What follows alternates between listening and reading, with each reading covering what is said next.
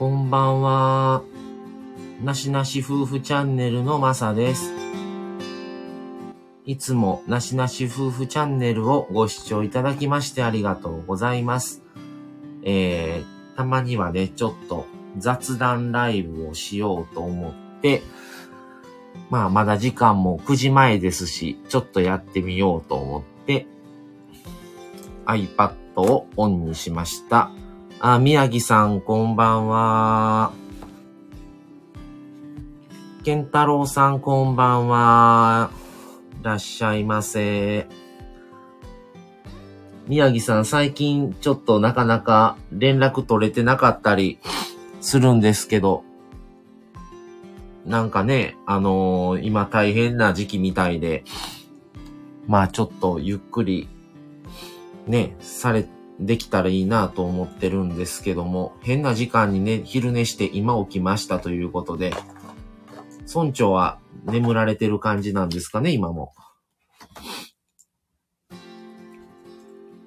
はい。ってことで、まあ、特にテーマは決めず、えー、今の、まあ今日のあ、村長寝てますねってことで、そうなんですね。まあ、特に何っていうテーマは本当に決めてはないんですけども、まん延防止がね、もう延長しないということで、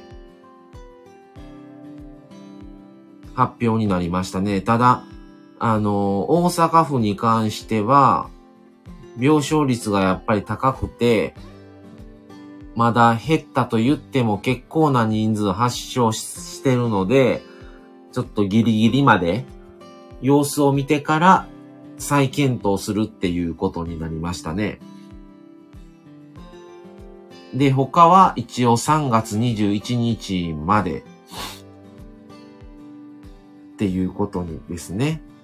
え、ケンタロウさん何でしょうか？本日のテーマ、マミ様についてどういうことでしょうか？今日はまさ一人でやろうと思って、そんな感じで、ちょっと、特にテーマは決めずな感じなんですけども。ね、とりあえず、まん延防止はもう、ね、21日で解除ということで、ね、その後もどうなるのか、また、ね、増えてきたら、また多分、同じようにまた発令なったりとかね、もしかしたら今回も、あの、まあ、なりませんでしたけど、緊急事態宣言が出そうかどうしようかっていうことになるかもしれないですし、まあ、一体そもそもまん延防止処置ってなんやねんっていう、何が違うんっていうことも結構、個人的には思ったりもするんですけども、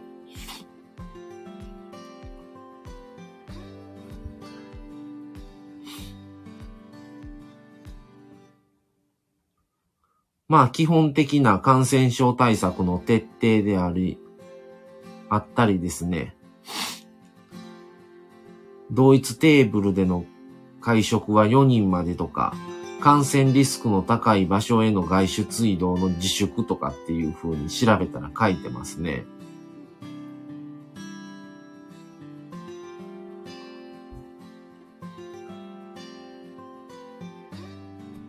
で、まあ、事業者への要請は、すべての飲食店の営業時間短縮とか、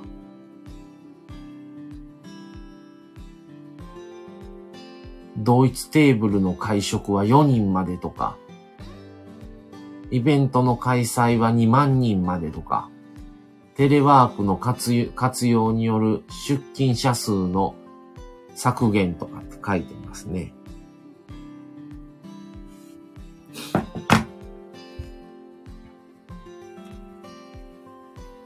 はい、ヒロさん。はい。LINE でしてた内容をいきなりそのままの続きでここに入れたら他の方がわからなくなりますからね。もうそのまま続きをここで LINE を、LINE ではないので、お願いしますよ。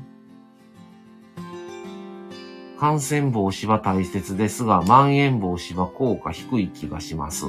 なるほどね、健太郎さん。うん。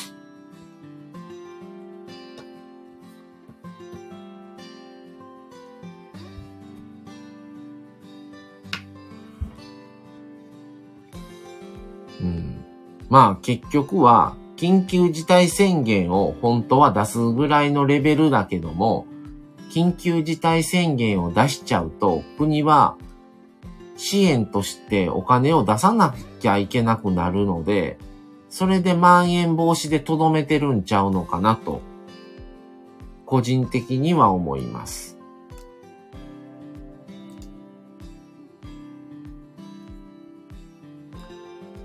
1回目の緊急事態宣言でね、10万円ずつの寄付金を出したりとかしてますし、営業店舗の方にもね、やっぱ早く閉めるようにっていう風になったりとか、閉めなければ罰則とか、あれもね、いろいろ賛否両論あって、小さい店だったらもうもらえる方が得だし、大きい店舗だったら、そんな金額もらったところで従業員の金、お金の給料にもならないってことでね、結構あれも差があったりして大変やったみたいなんですが、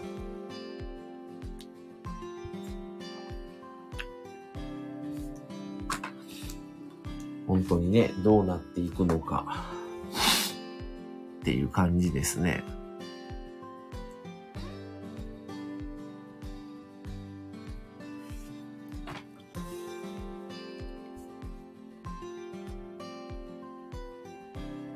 まあ、とりあえずね、3月21日をもって、一旦は終了みたいなんで、まあ、また、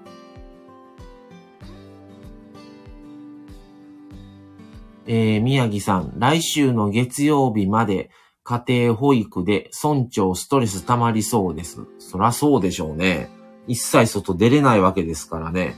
あさってワクチン注射で翌日は熱が出ると思って旦那に休んでもらいました。なるほどね。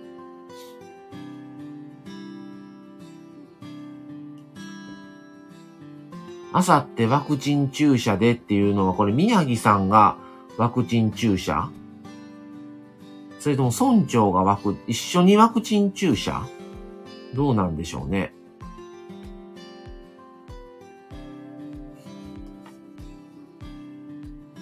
まあ、早くね、打って、本当は、あのコロナにならないようにするのが一番いいんですけど、我が家はね、まだ、ワクチンのね、あのあれが、書面、書面がまだ届かないんですよね。来てないので、まだうちに行けないんですよね。で、ファイザーとモデルナとあるんですけど、今日、父親が、あのー、予約してたので、今日3回目のワクチン、今日うちに行きましたね。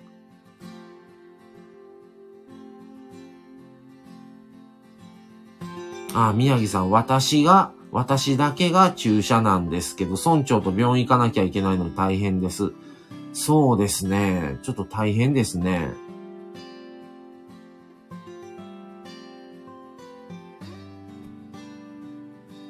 うん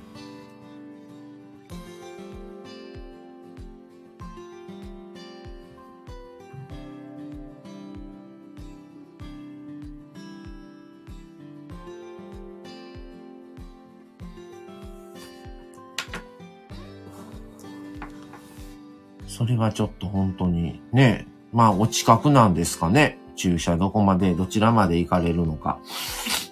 なんですけど、多分まあ、かかりつけやったら近くでしょうけど、大変ですね。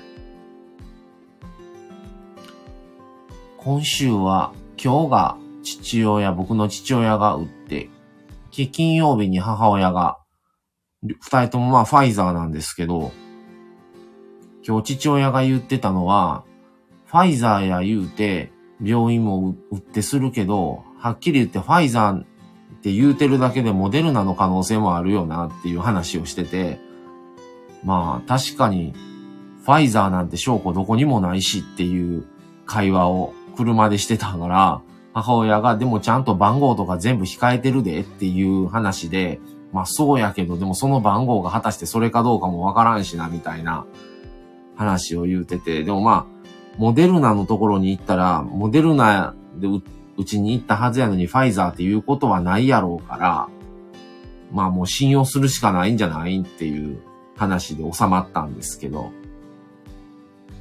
まあ確かにね、モデルナの方が余ってるっていう話は聞くんで、ファイザーって名乗ってるだけで本当にファイザーかいうあれはわかんないですからね。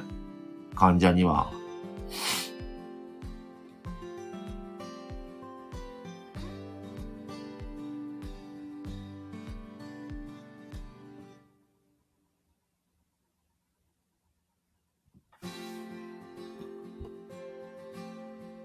まあでもね、打たないわけにいかないし、まあ僕もまだね、通知書も来ないので、本当に、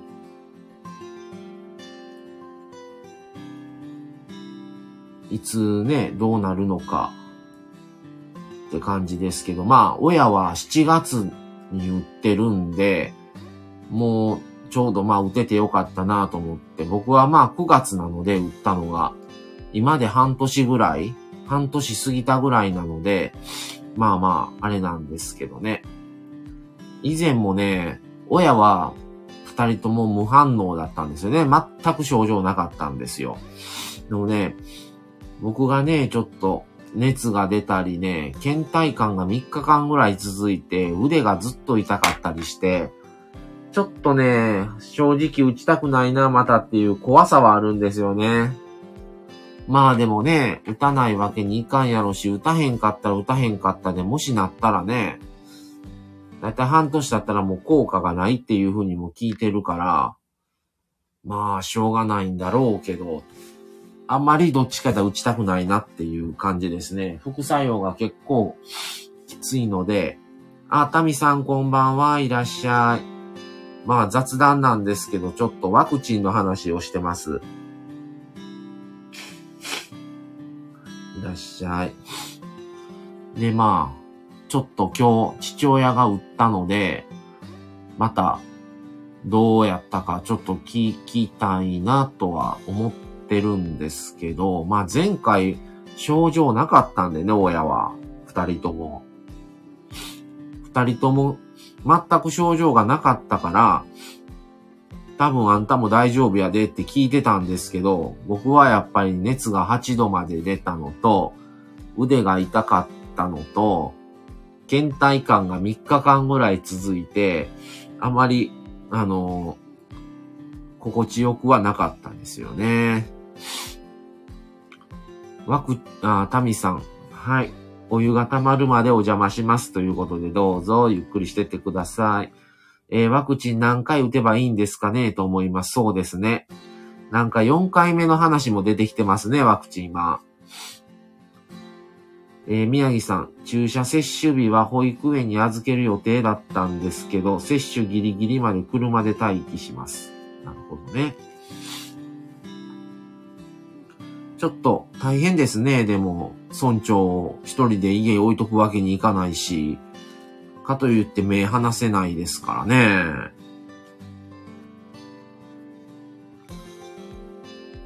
あ、宮城さん、タミさん、こんばんは、ってことで。はい、ありがとうございます。そうなんですよね。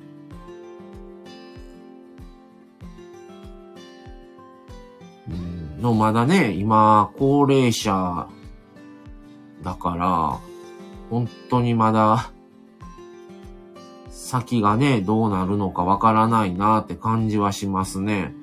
とりあえず、まん延防止はね、21日で終わる、一旦は終わるっていう、まあ、もうきりないっていうとこなんでしょうけど、まあ、またその後ね、どうなるのかなんてわからないし、うん、まあ、どな、誰にもわからないですからね、どうなっていくのか。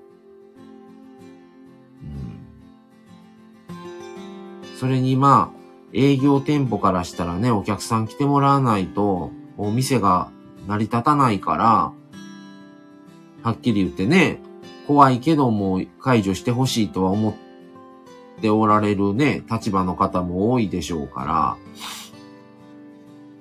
しょうがないんでしょうけどね。でもやっぱ不安は不安ですね。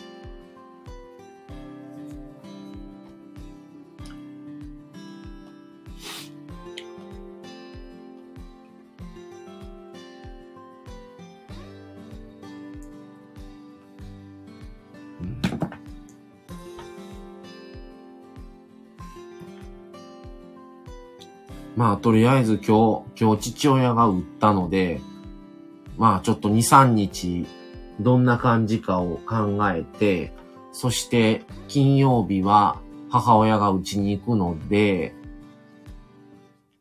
うん、ちょっと、またどんな感じかね、見れたらなとは思いますね。えー、25日金曜日に3回目ワクチン接種予定の29歳のおっちゃんです。健太郎さん。いや、29歳って全然若いと思いますけど、まだ、まだお兄さんですね。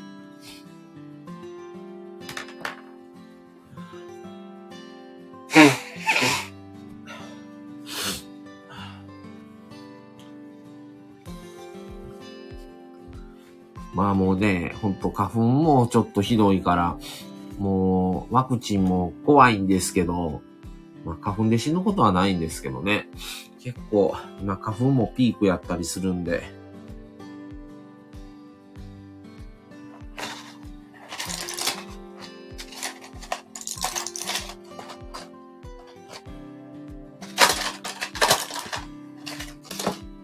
っていう花粉の話をしてたら、花粉の薬をね、今晩ちょっと飲むの忘れてたと思って。よいしょ。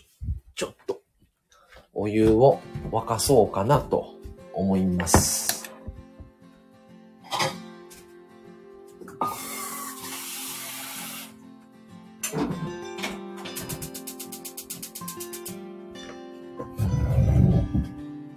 ちょっと台所に移動してきました。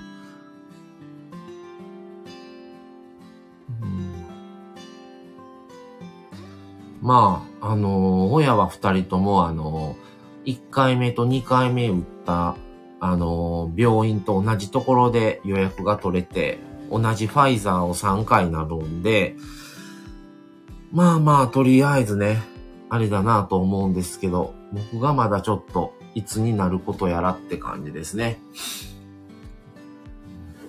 まあ、マミさんは病院で勤務してるので、もう優先的に3回目を打ってるので、まあまあ安心かなとは。まあまあ、それでも安心はできないっちゃできないんですけど、まあとりあえず3回打ってるので、あれなんですけどね。まあまあね、しょう言っててもしょうがないんですけどね。ただね、副作用がちょっと怖いなって感じですね、今は。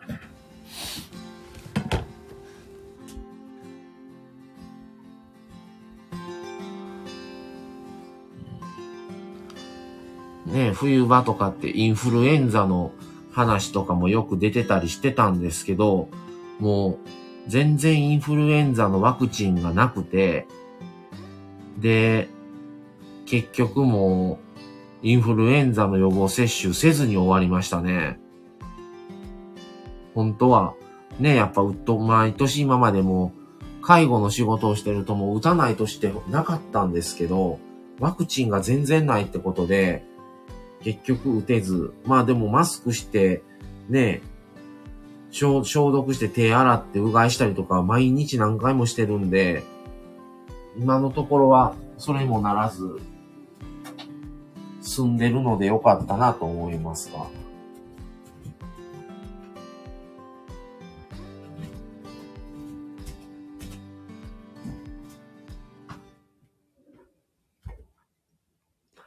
ああ、宮城さん、病院に事情を説明して、なんとか村長と一緒に病院に行って、注射頑張りますってことで。はい、大変ですね。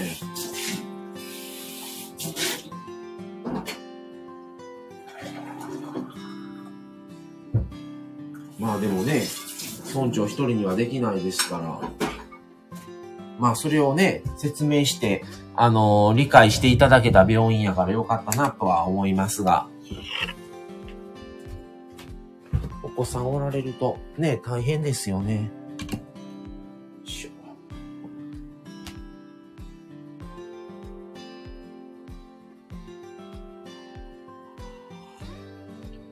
待機時間大変ですし、ね、もう打ち終わったらすぐか、あの、帰らないと。今日ね、父親打ったんは、前回より人が空いてたみたいで、なんか結構すぐでしたね。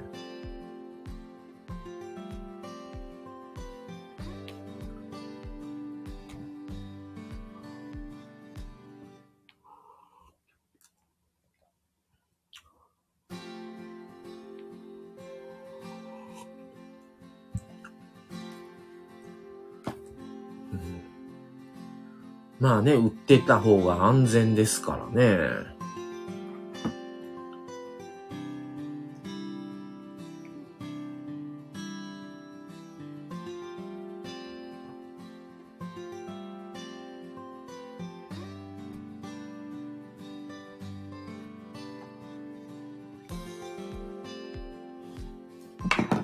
早くね、もうちょっと本当にコロナ、どう、どうなっていくんやろうって感じですけど。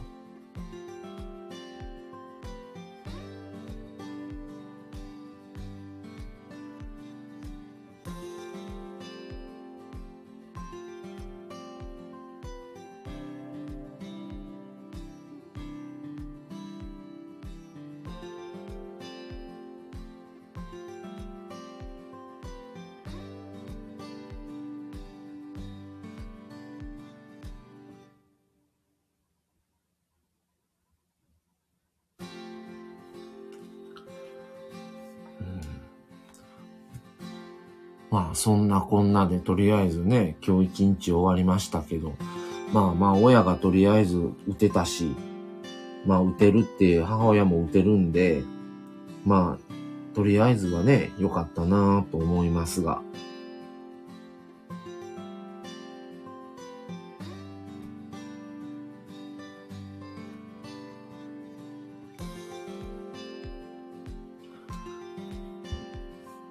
あ待機時間スマホ持たせようと思いますね。久しぶりの外だから絶対帰りたくないって怒り狂いそう。ドライブスルーで朝マック買って落ち着いて帰ってくれたらいいんですけど。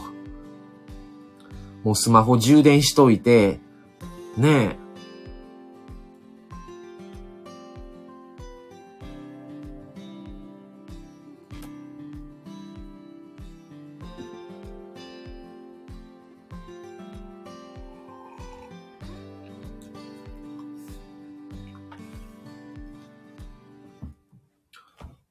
かなかね、あの、実際に、あの、村長にもお会いしたことあるんですけど、やっぱりね、親一人子一人だったら結構大変なんだろうとは思いますね。もう一人ね、あの、いるとまだあれなんでしょうけど、やっぱり子供の、子供はやっぱりね、体力もすごいありますから、なかなか大人がね、対応するの大変やろうなと思っても、何かね、それで気が紛れたりするものをもうしてもらうしかないのかな、結局は、とは思いますけどね。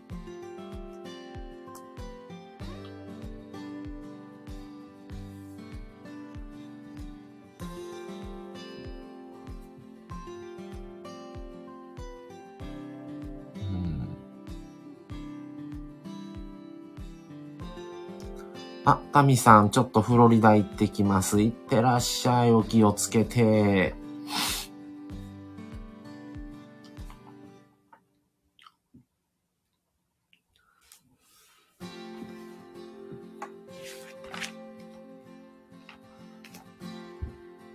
あと、まあ、そうですね。まあ今回その3月21日で、とりあえずは一旦、あのー、まん延防止がね、解除になるんですけど、それで、ね、なしなし夫婦は、あのー、来月、ちょっと、九州の方に、あのー、行こうか、ということで、あのー、まあ、言うて一泊二日とか、全然あれなんですけどね。行った日の晩泊まって、もう次の日の夕方には帰るっていう感じなんですけど、去年の新婚旅行で大分に行かしてもらったんですけど、今回は福岡の方へね、ちょっと、まん延防止が解除にならなければ、行こう、行くのはやめようと思ってたんですけど、まあ、とりあえず解除になるってことなので、あの、福岡にちょっと行かしてもらおうかなと思ってます。はい。ありがとうございます。あ、豆腐さんいらっしゃい。今日もお疲れ様です。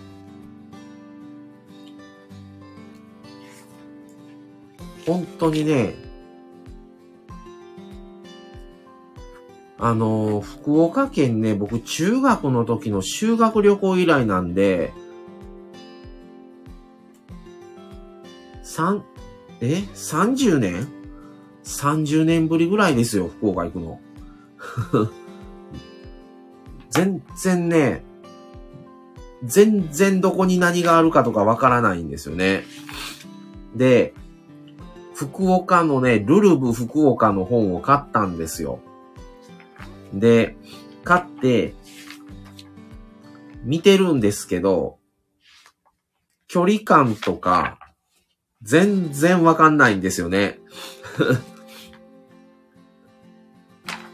で、まあ、ちょっとでも情報収集のためにルルブを使って見さ、見てるんですけどね。あ、ニャーさんとワンさんに会えるのが羨ましいです。楽しんできてください。タミさんにも会いたかったなってことで、そうですよね。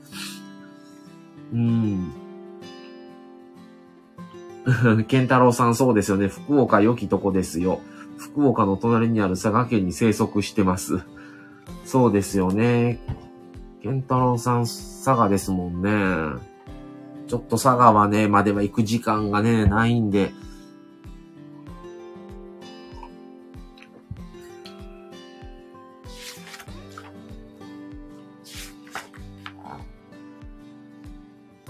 でなんですけどね。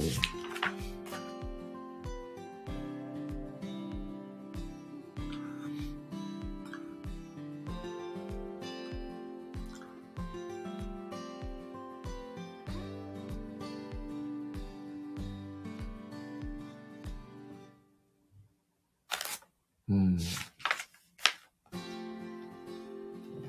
だからまあ、精子ちょっとね、い、いくつか行きたいところは見繕ってはいるんですけど、いまいちね、おおよその所要時間はわかるんですけど、うーん、どうなんかな、みたいなね。いけるんかな、本当に、この距離、みたいな。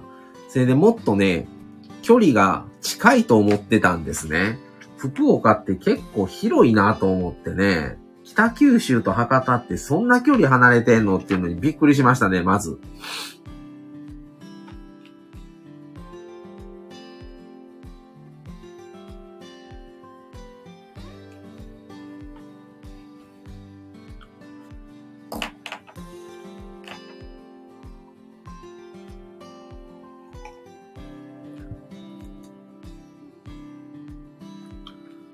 まあちょっとね、博多ラーメンって人気やから、ね、ちょっとどっかの博多ラーメンは行きたいなとは思ってるんですけど、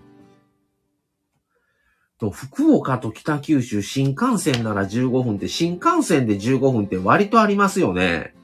大阪と京都ぐらい、新大阪、京都ぐらいありますよね、多分15分って。だからもっと近い思ってたんですよ。普通に60キロぐらいありますもんね、距離にしたら。福岡と九州って。北、あ、北九州？だからちょっと意外の距離やなと思、思いましたね。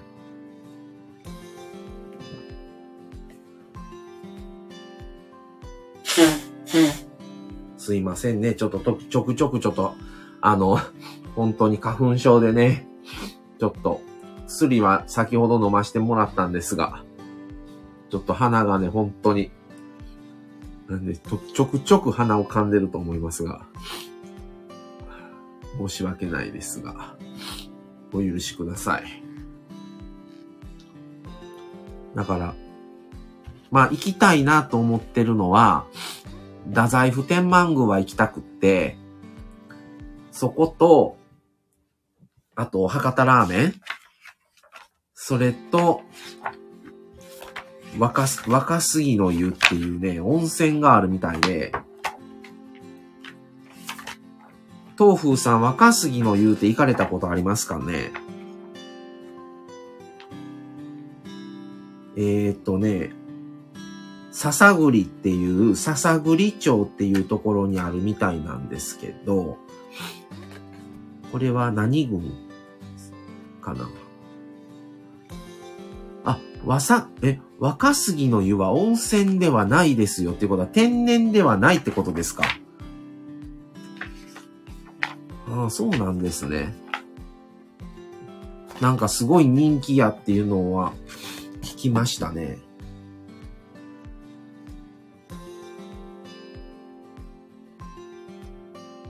あ、笹栗。あ、行ったことあるんですね。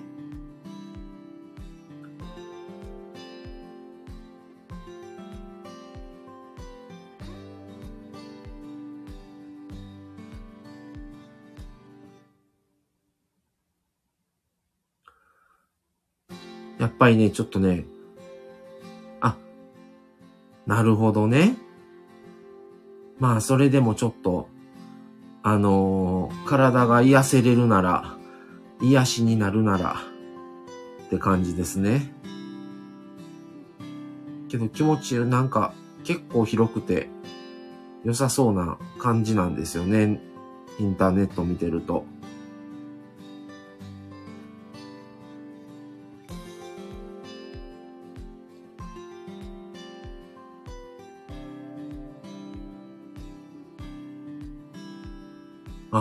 かなりの山奥なんですね。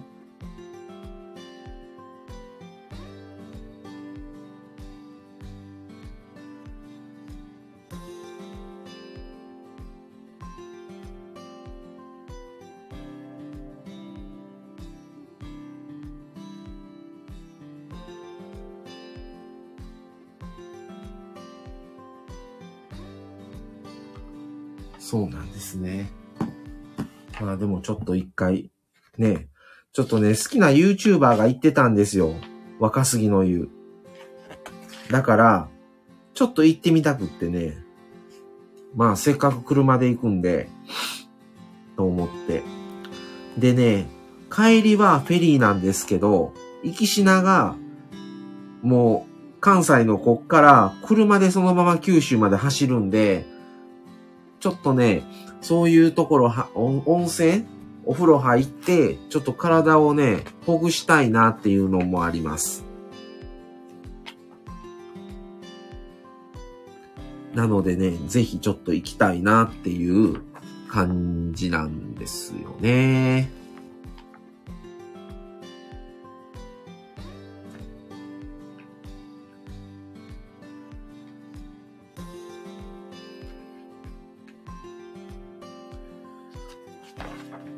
あとね、他に宮地岳神社っていう、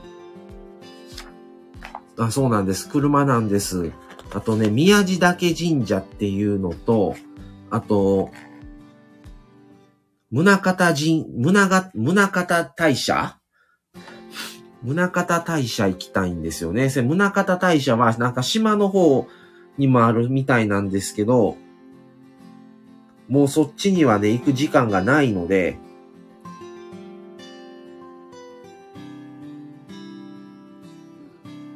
あのもう本当に、あれなのね、宗方大社、へつ、へつぐっていう、あの本土にあるところだけしか無理だなとは思ってるんですけど、あとまあ、道の駅宗方とかで行っていう感じですかね。あとね、行きたいのが、スタバが好きで、スタバ行きたいんですけど、えー、っとね、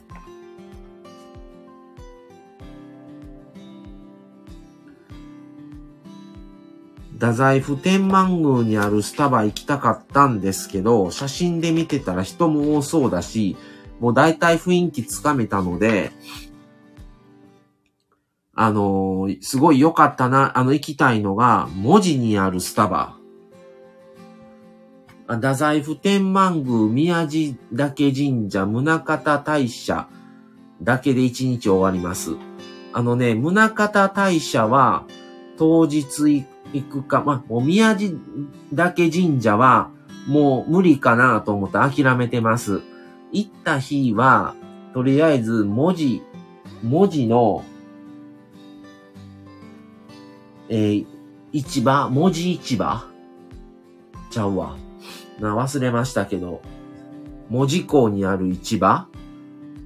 行って、で、そっから、若杉の湯行って、あ、そその後先、神社だ。宗方大社行って、若杉の湯行こうかなと思ってます。それで次の日に朝から太宰府行こうと思ってるんですよ。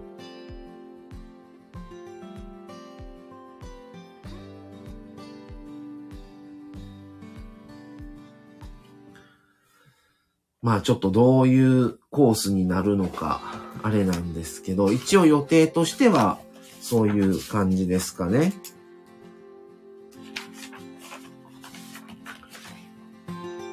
あ、唐戸市場。あ、そうなんですね。宗、宗方大社と宮地国神社は比較的近いです。もう通るだけかもしれないですね。じゃあ前だけ通りましょうかね。もう時間なかったら。うん。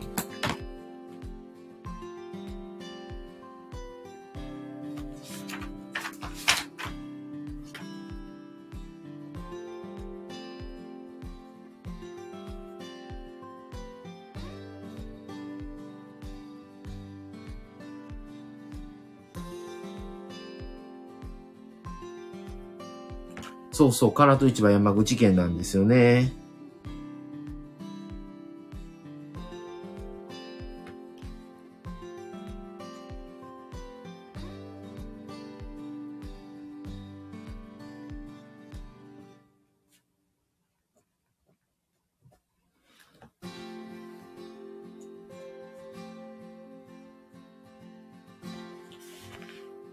まあちょっと、かなりちょっとね、バタバタする感じかもしれないですけど、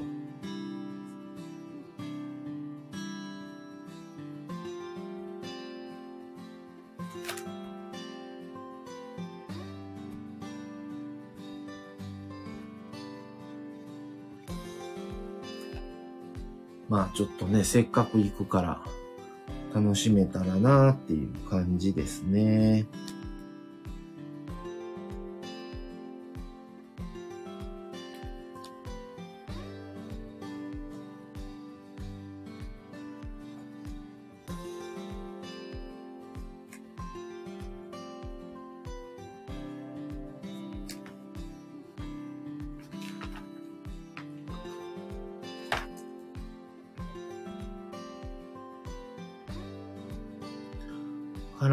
なかったの若杉の言う太宰府の。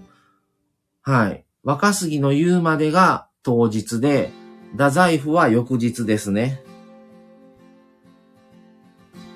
太宰府翌日行って、で、朝から太宰府行って、お昼に博多ラーメン食べて、で、文字港のスタバ行こうかなと思ってます。で、夕方が、あのー、新文字からフェリーなので、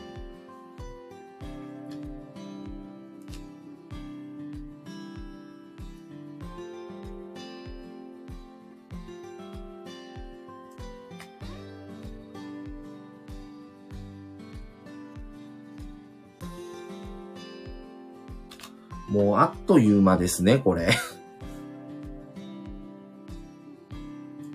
かなかバタバタな感じですね。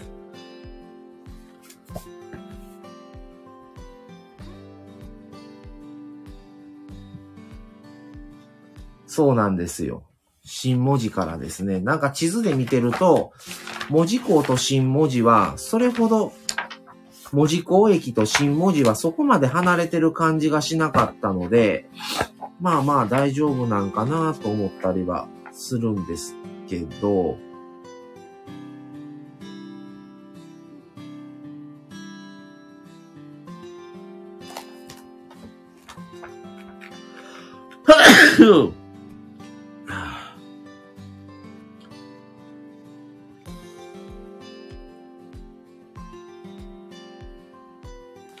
もうそれで時間いっぱいいっぱいですね。本当に。ああ、ありがとうございます。文字港から新文字までが15分から20分程度。ああ、はいはい。だったら大丈夫ですね。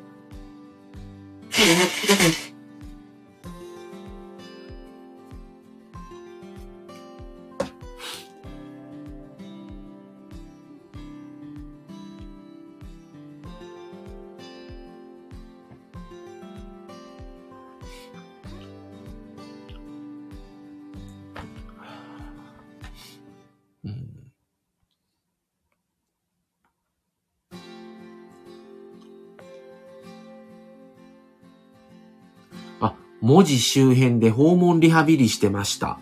あ、そうなんですね。へえ。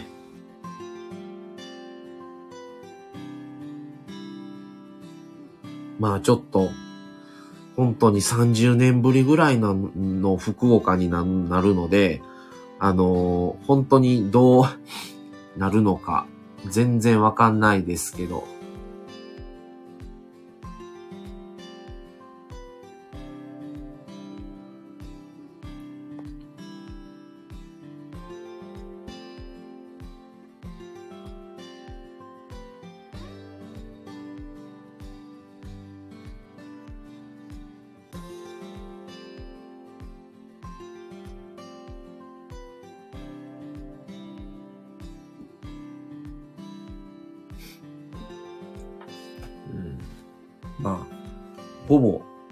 30年ぶりなんで、初だなって感じなんですけどね。まあまあ、初めて行くのと一緒やから。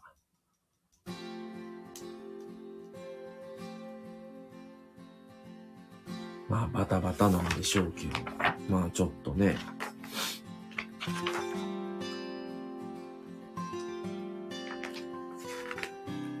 なんかね、本当はね、せっかく行くから、大分県のね、中津の唐揚げとかも行きたかったんですけどね、とても時間がもう取れないと思って、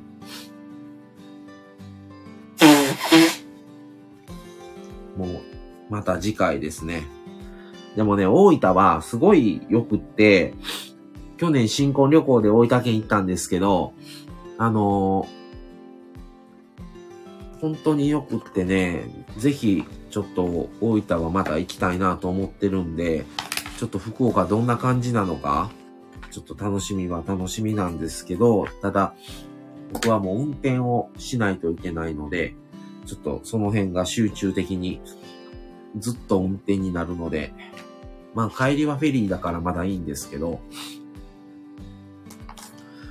で、ラーメンのお店選んで行った方がいいんでしょうけど、ね、わかんないですね。もういっぱいなんか、他にも食べ物屋なんか多いんですけど、ねえ、ラーメンもどこがいいのかもわからんし、まあちょっとゆっくりね、本見て決めたいなとは思いますが。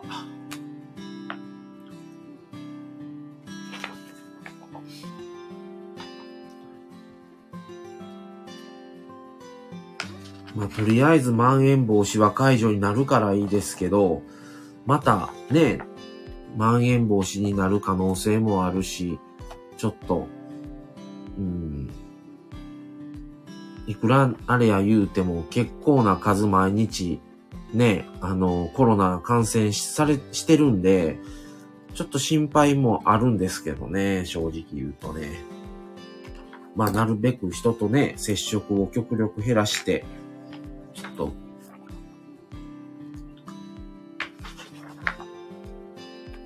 かりね、あのー万全な対策をしながら楽しめたらなとは思いますが。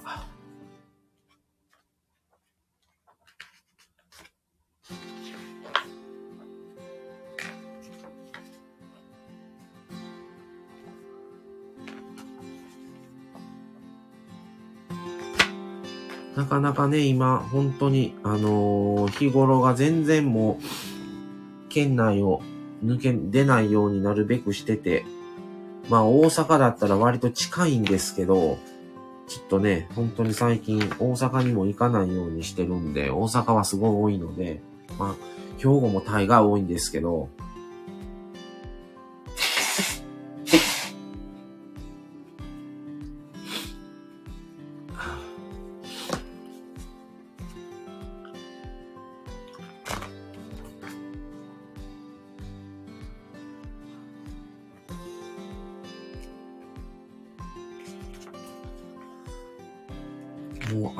なんか急にここ最近2日3日間ぐらい前から急に暑くなってきましたよね。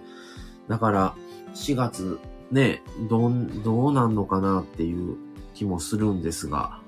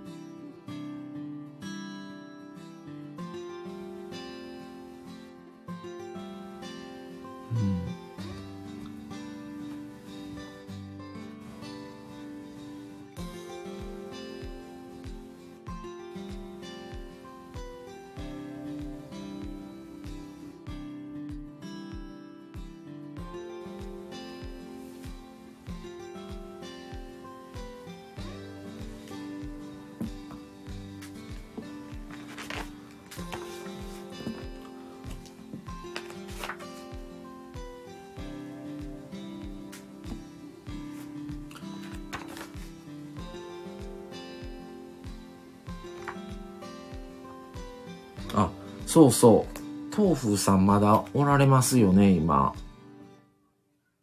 あの、大、あ、タミさんお帰りなさい。この、大、大五、な、これなんて、大堀公園って言うんですか、これ。大、大堀公園っていうのは、博多から近いんですか、ここは。ちょっとね、大堀公園っていうんですか？ちょ、ちょっとね、になってるんですけど、ちょっといまいちね、本当にね、土地勘ゼロなんで、大概ね、僕ね、ある程度ね、あのー方向感覚は割とあるんで、あのー意外とね、わかるんですけど、福岡ってね、行ったこと、まあ、一回だけある言うたってあれですけど、ほぼないのと一緒ですけど、なんかね、本見てる割にね、全然頭に入ってこないんですよね、この、地名と、この、どの辺の場所にこの地名の場所があるっていうのがね、本当に無知なんでね。そうなんですよ。大堀公園にスタバもあるんですよ。あ、駐車場も高い。街中なので交通量は多い。あ、そうなんですね。うんじゃあちょっと、ちょっと、現実的に厳しいですね。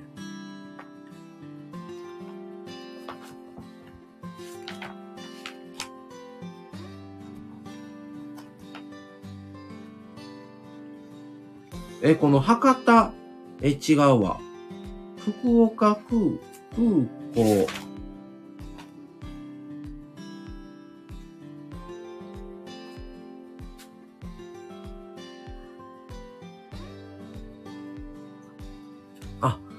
ここか。あ、こんなとこにあるんやね。はあ。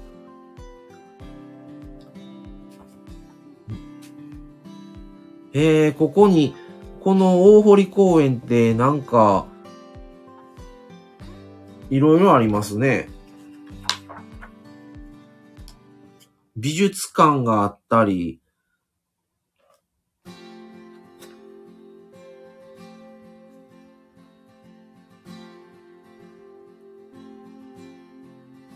えー、ロイヤルガーデンカフェ、大堀パーク、とか、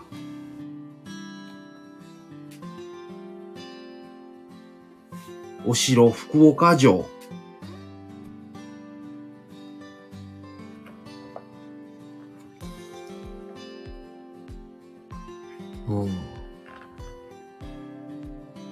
術館とか能楽堂とか広さもあるので入り口間違えると目的地が遠いです。ああ、なるほどね。もうだいぶなんか大きいんですね。じゃあこの大堀公園っていうのは。スタバはなんか大堀公園っていう、これ地下鉄？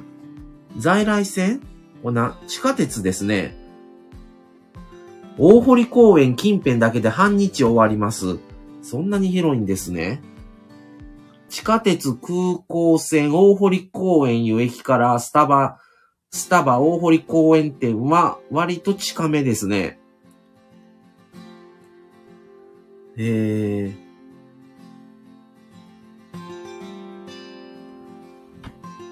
全然わかんない。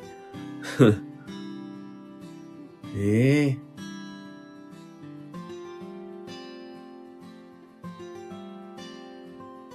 ああ、地下鉄降りてから歩いて10分、スタバまでが。おー。いや、もうここまで行ってる時間ないです。無理ですね。諦めます。多分無理です。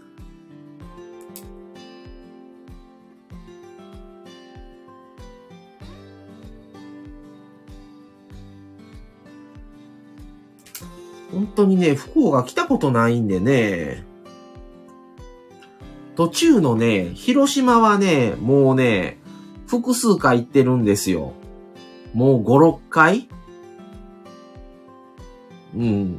広島は行ってるんですけど、新幹線とか高速バス、新幹線だったら、広島までだったら1時間半かからないんですね。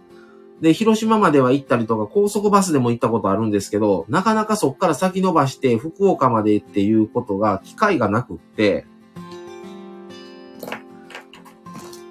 なかなかね、ちょっと福岡まで来れてなかったのでね。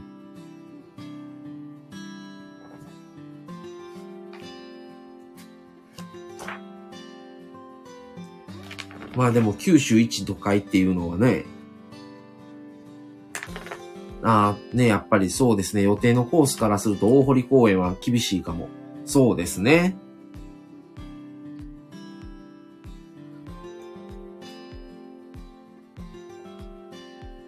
カイ、カイタックスクエアガーデン。へえ、そんな、そんなエリアもあるんですね。天神、天神エリア。ああ。なんかやっぱり福岡都会ですよね。神戸より全然都会やな思いますね。なんかもし、わ、なんかめっちゃ多いなと思っていろんなものが。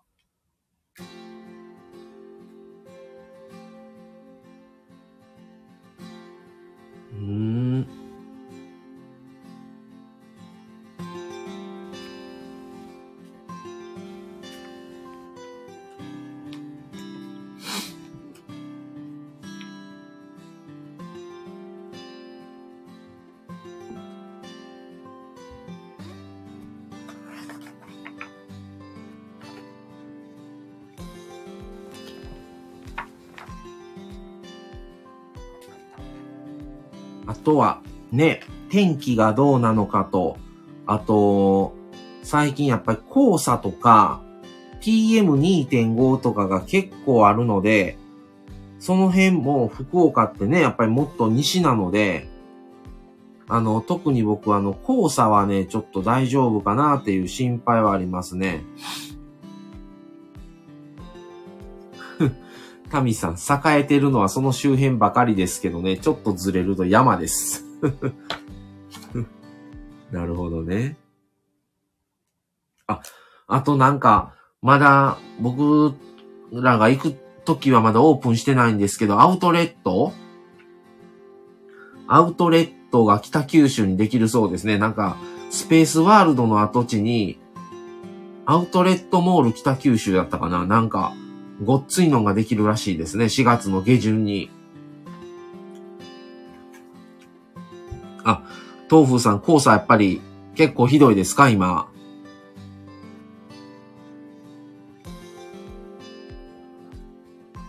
あ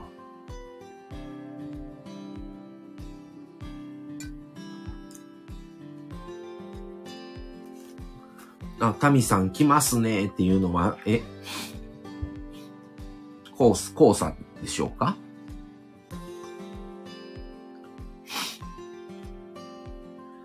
黄砂ね、ちょっと、本当に。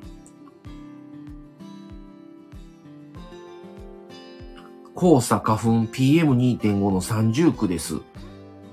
うん。4月あたりはかなり多いです。あちょっとね、正直そこが心配なんですよね。うん。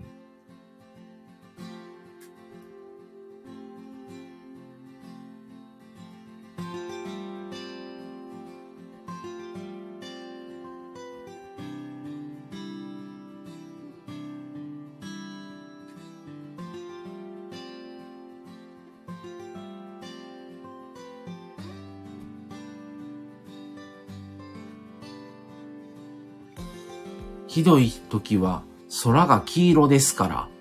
ああ、やっぱりあそっちは、ねえかなりなんですね。そう思うと雨がいいですね。雨だったら、そういうことってないから。だから黄砂があれなのでね、僕も花粉症の薬飲んでもやっぱ黄砂は効かないですから、もう花粉の症状と同じ感じになるんですよね。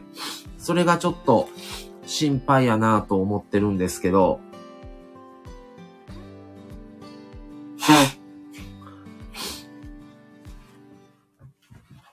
まあ、それぐらいですね、心配なのは。まあでも本当に行ったことない土地なんで、ちょっと。あの、宮地国神社は、もう、豆腐さん多分無理なので、あの、どっちか言ったら宗方大社ですね。あの、唐戸市場からの宗方大社行ってからの若杉の湯に行って、夜ご飯皆さんと合流っていう感じにしようかなと思ってます、初日は。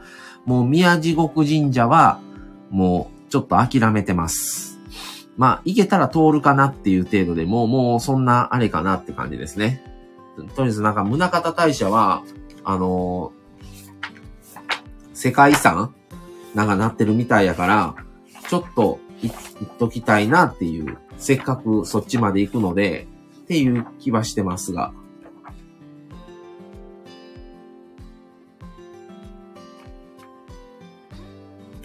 うん。まあ、ちょっと、まずは、まずはたどり着けるように運転を頑張ろうかなと 豆腐さん、ありがとうございます。もう完全なるコースを、あの、タミさんにお伝えしていただけてるみたいで今。そうです。二日目、太宰府天満宮からの博多ラーメンからの文字港のスタバ行こうかなと思いますね。あ、宮地獄神社は写真と動画を送ります。あ、そんな動画とかあるんですか？なんかありがとうございます。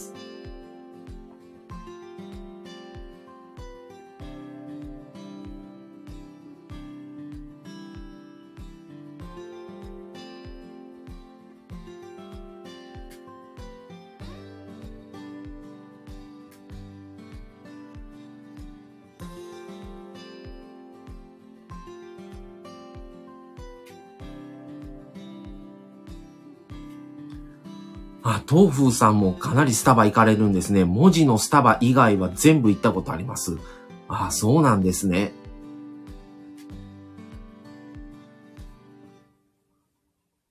あ、タミさんそうなんですね。時々お休みになったら行くんですね。宮地獄神社は。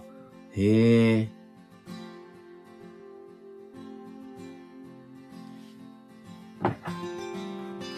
宗方大社は行かれたことありますか？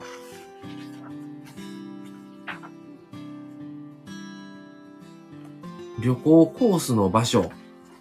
ああ、豆腐さん。旅行コースの場所にスタバが入るってことですね。福岡もなんか、ね、文字港のスタバの方が見つけたときに、あのー、太宰府天満宮の表参道のスタバより、文字港のスタバの方がなんか良さそうやなと思う。あ、東風さんは宗方大社と未知の駅宗方は行ったことあります。ああ、そうなんですね。熱海さん、宗方大社は行ったことないんですね。へえ。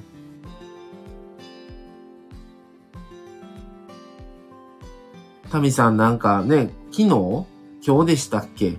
あの日が一泊二日で県内に旅行行こうかなと思ってますっていうふうに言われてたんで、すごくいいなと思ってて、県内だったら、どこ行か、どのあたり行かれるんかなと思ってちょっとね、興味を示してたんですよ。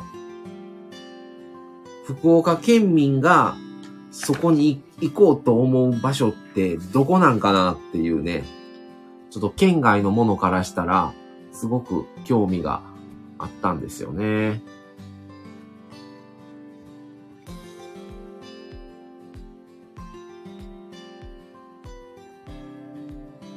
まあちょっと、本当にもう、これね、結構なページ数なんですけど、もう見るとこ見るとこ何も知らないから、もうどこ行っても感動しそうやなと思いますけど。あ、タミさん、今回は温泉目当てなので、秋月という場所に行く予定です。山の中。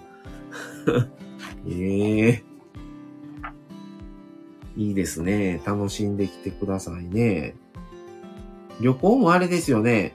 行くまでのこの計画が楽しいですよね。行ってしまったらもうすぐ終わるじゃないですか。もちろん行ってる時も楽しいんですけど、どう行ってどこ行って何買ってどこで寄ってとか、どこで何食べようとか、この旅行の当日までのこの予定を決めたりしてるのが結構僕は好きですね。あ、カネゴンさん、はじめましてですね。ありがとうございます。はじめましていらっしゃいませ。あ、またくれました。カネゴンさん。ありがとうございます。熱海さん同感です。どこに寄り道するか考えます。そうなんですよね。あとね、車の醍醐味は、未知の駅に行ったり、サービスエリアに寄るのが楽しいんですよ。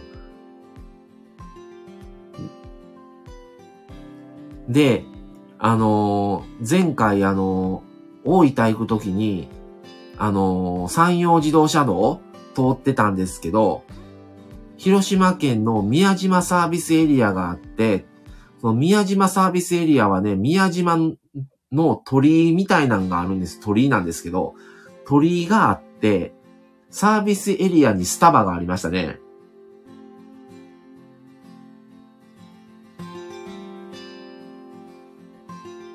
だから、ああ、すごいな。やっぱり広島すごいなと思って、鳥居があるってすごいと思いましたけどね。そんな感じで、あ、東風さん、宮島サービスエリアのスタバ行ったことあるんですか？すごいですね。な感じでね、やっぱり車の醍醐味ってそ、そこなんですよね、僕は。サービスエリアとか、パーキングエリアとか、あと未知の駅に寄れるっていうのは、やっぱ車じゃな、電車では寄れないですから。だからやっぱりね、すごくあの、未知の駅宗方はね、楽しみにしてるんですよ。東風さんの出没地域広ってそうですよ、広いですね。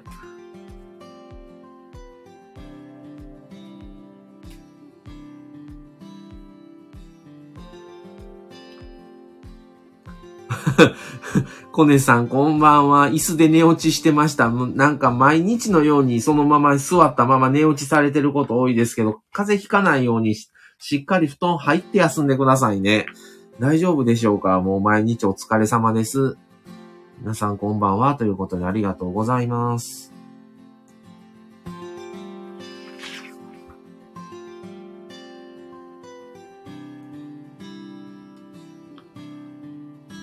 コネさんとは、あの、この間、あの、本当にリアルで会わせていただいて、あの、食事とスタバ行きましたけど、あの、本当に、あの、楽しくて、またね、次お会いするの楽しみにしております。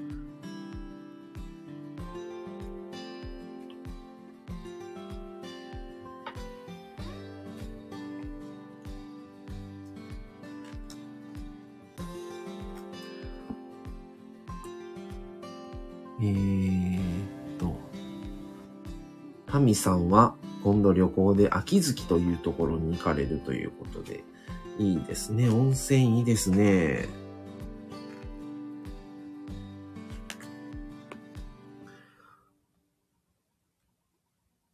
うん。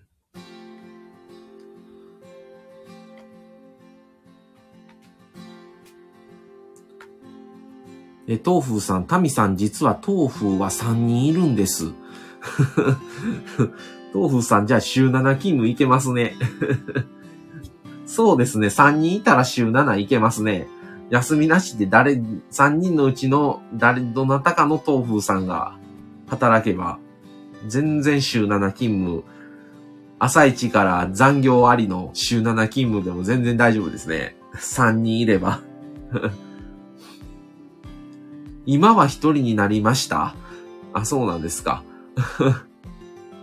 あ、コネさんありがとうございます。こちらこそ楽しかったです。次回はマミさんもぜひということで、ありがとうございます。次回はあの、夫婦でまたお会いさせていただけたらと思っております。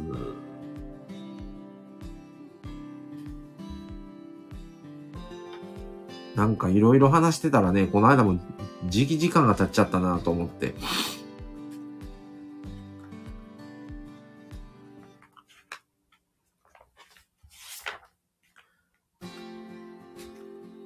福岡も都会でいろいろとあるので、まあもう一回では絶対に全部無理だなぁと。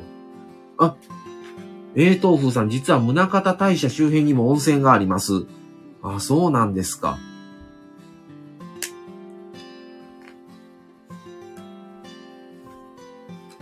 タミさん、あら残念。二人逃げたなっていうことで。合体、逃げたっていう合体したんかもしれないですよ。今の豆腐さんに合体して、一人の豆腐さんになったかもしれないですね。キュン太郎さん、お邪魔いたします。ということで、いらっしゃいませ。乗り合い自動車運転手の独り言。50にして初めてラジオ配信に挑戦することになりました。よろしくお願いいたします。路線バス運転士の視点から日々思うことを気ままに配信していこうと思います。ということでありがとうございます。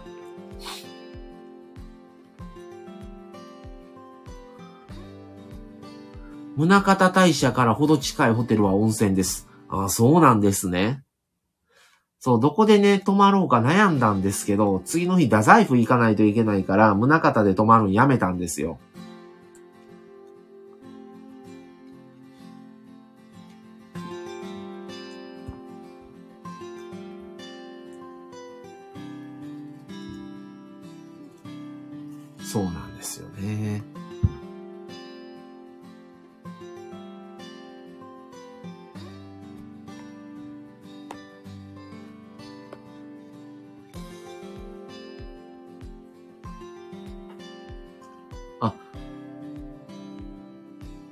宰府に近い温泉なら二日市温泉。へえ、そうなんですね。またね、ちょっと今回は全部いけないので、本当にちょっと勉強して、またリベンジしないといけないのかなと思いますね。ちょっと本当に回れない。無理ですね、全部は。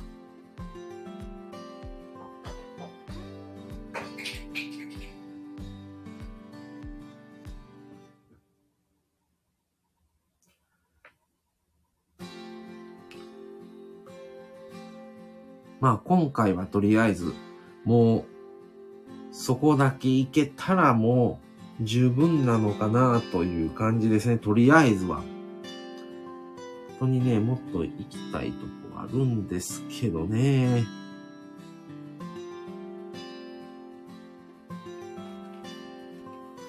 あ、コネさん、マンボウは全国で解除ですね。そうですね。嬉しいですけど、でも気は抜けないですね。またなる可能性もあるし、現にあの毎日やっぱり感染者はね、おられますんでね。タミさん、コネさん解除ですね。解除って響きが嬉しい。そうですよね。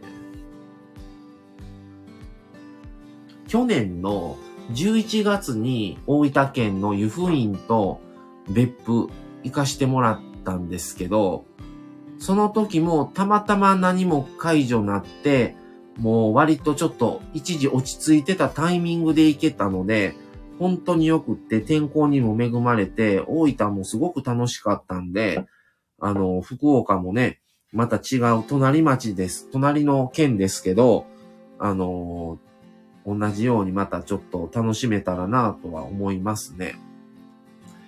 広いようで狭いようで、やっぱり広い福岡です。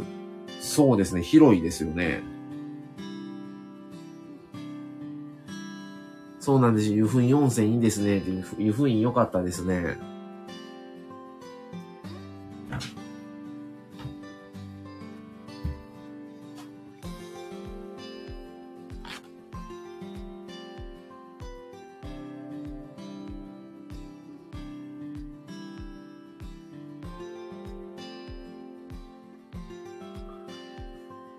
まあでもね、湯布院行った時もあんまり時間なくって、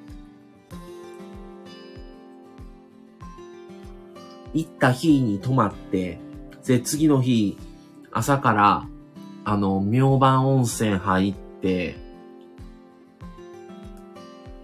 もうそれで、あ、あと、海、海時刻、時刻巡り全部ではなくて、海時刻と血の池時刻だけ行って、で、もうゆ、あと、田中屋本店っていうところで、カレー？とかななんか丼やったか食べて、で、夕方までのちょっと時間に、せっかく来たからと思って大分にあるスタバ行って、で、もう夕方フェリーでしたから、あ温泉なら大分県の別府や熊本の黒川あたりとかもおすすめです。いいですね。黒熊本県は行ったことないんでね。佐賀の嬉野温泉も行きたい。あの、昔中学の時に竹雄温泉で泊まったんですよ、一泊。でももうどんなとこかも覚えてないし、全然記憶ないですけど、竹雄温泉っていうのだけ覚えてて、竹雄温泉は福岡ですか？佐賀ですか？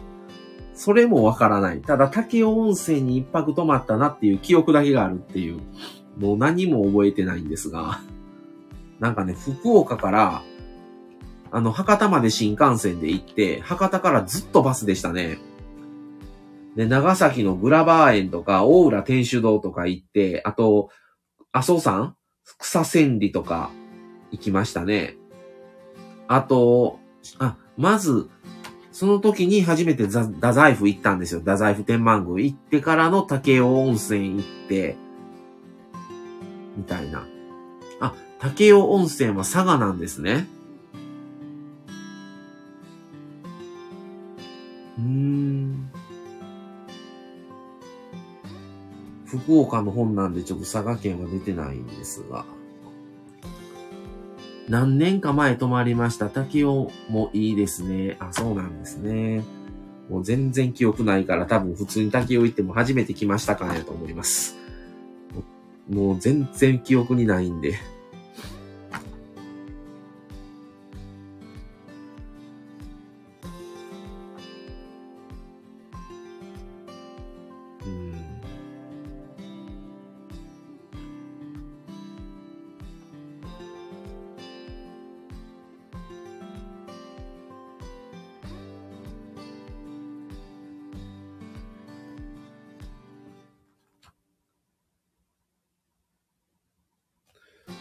福岡県もでもこうやって見てると広いですよね、福岡県って。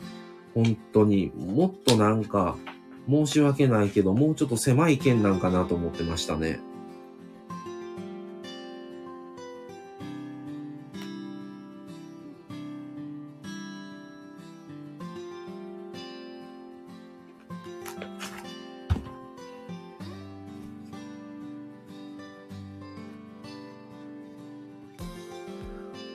宗方大社行くなら立ち寄り有して文字は無理か。いや、あのね、初日に宗方、宗方大社行ってからの、えー、若杉の湯行こうと思ってるんですよ。で、若杉の湯行ってから皆さんとごご飯食べさし、食べようかなと思ってるんですね。なので、あのー、立ち寄り湯して文字は、もう次の日は、太宰府行った後に、太宰府行った後に、ラーメン、博多ラーメン行って、もうそれで文字行こうかなと思って、文字港のスタバ。なんかね、文字港のスタバを知るまでは、いやもう有、すごい有名やから、絶対太宰府天満宮表参道店のスタバ行きたいと思ってたんですけど、文字港のスタバを写真で見たときに、文字港にスタバあるも知りませんでしたから、見て、ちょっと文字港のスタバの方が良くないって話になって、それで、スタバ2軒行きたいっていう話をなってたんですけど、なんかスタバ2軒行くんだったら、1軒は全然違うスタバじゃない、普通のカフェの方がいいなと思って、結局ね、店変わるけど味一緒やから、それだったら、スタバの文字港行きたいなと思って、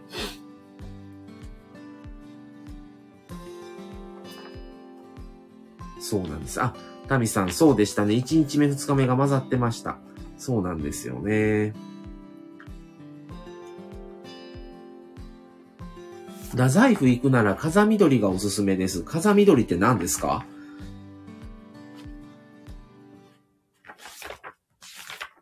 神戸にもあるんですよ。偉人館の中に風緑っていうの。そういう感じですか？偉人館みたいなのがあるんですか？喫茶店。アンティークな喫茶店で太宰府の参道にあります。ええー、ちょっと太宰府のとこ見てみよう。あの、あれですか、タミさんがあの、スタバ行こうと思っていっぱいだったから、いつも、いつも行く喫茶店寄ってから帰りましたっていうところが風緑なんでしょうか？前ご自身のラジオチャンネルでね、おっしゃられてたんですけど、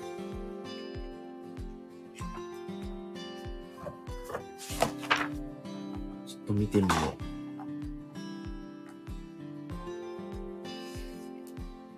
あ、そうです、そうですってことで。あ、そうなんですね。えー、ない、ない、写真出てないぞ。風緑。あ、これか。大正ロマン、風情漂う空間。かつて、あ、旅、旅かご屋？築140年の建物を利用したカフェ。スタッフも大正ロマン風量で迎え、自家焙煎コーヒーは香りが良く、ふくよかな味わい。出来たてのサンドイッチと共に楽しもう。へえ。これが、太宰府天満宮の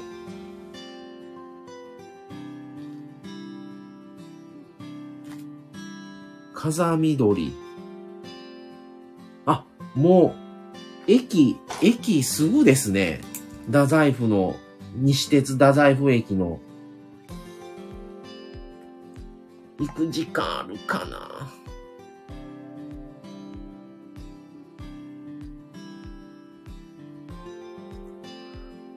あ、ありがとうございます。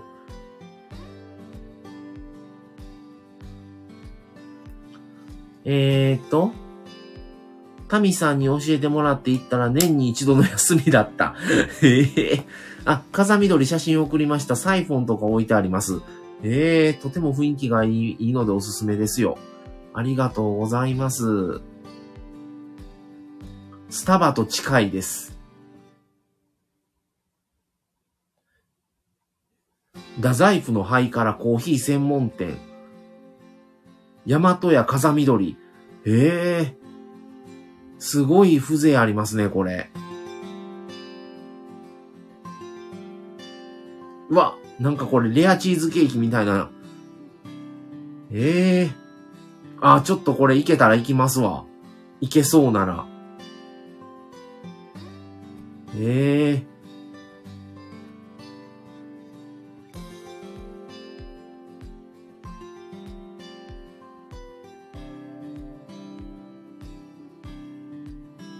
そうですね。大正ロマン的な喫茶店ですね。あとは、笠名の、笠のや、笠の屋って梅が、梅替え餅屋さんが裏でカフェしてたり。はあ。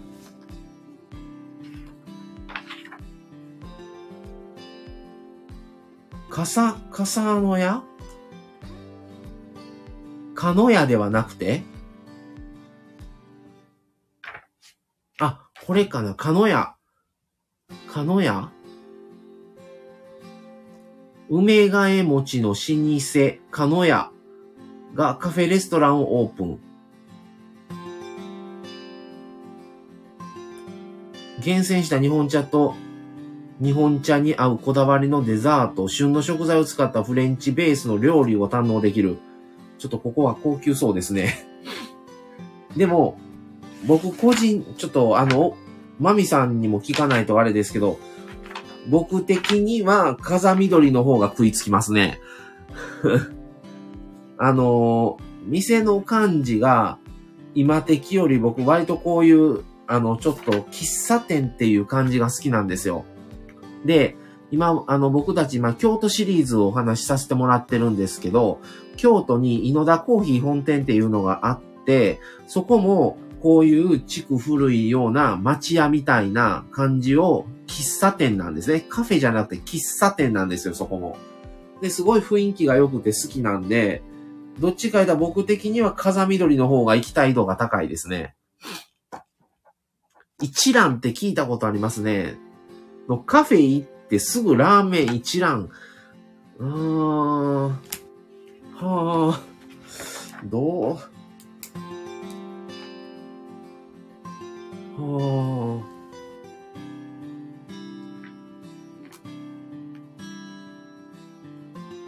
小鳥イサボは行ったことあります？豆腐さんとタミさん。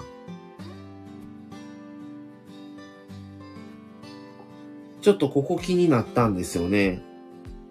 小鳥イサボ太宰府、太宰府参道脇の小鳥屋、こあ小鳥小道に佇む古民家カフェ。ごま豆腐を使ったスイーツや火を使わないプリンなど、店独自のスイーツが人気。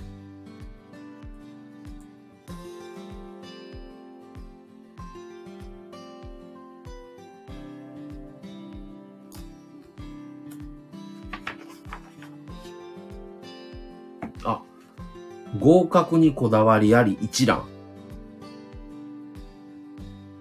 ああ、豆腐さんそうですね。行ったことはないんですね。ええー、ラーメン食っ、朝か、いやー、どう？カフェ行って、いきなりそのままの流れでラーメン？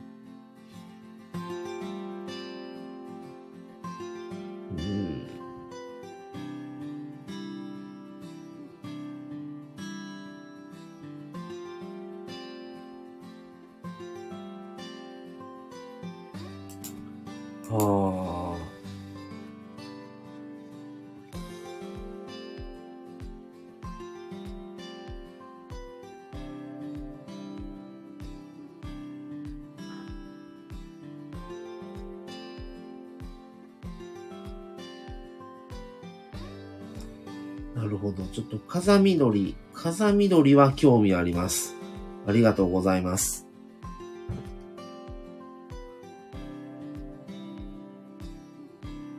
太宰府の一覧だけは器が五角形です。そうなんですか。いや、ちょっとね、両方はいけないですね。まあ、いけたら時間にもよるんですけど、朝、互角、互角、合格、合格、なるほど。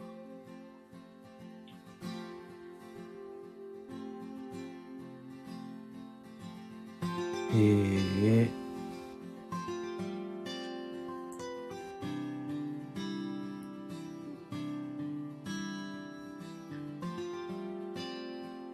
僕、だから中、中学の修学旅行でね、行ってるんですね、太宰府天満宮。全く記憶ないですからね。全くの記憶がないですね。風緑から一蘭は歩いて5分。ああ、ははは。もう駅の横ですね。一蘭って。へえ。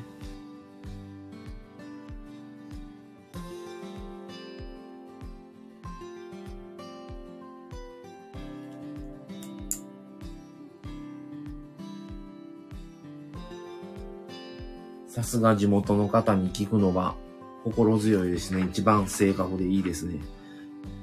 本見てても見落としてるんですよね、これ。全然わからないんで嬉しいですね。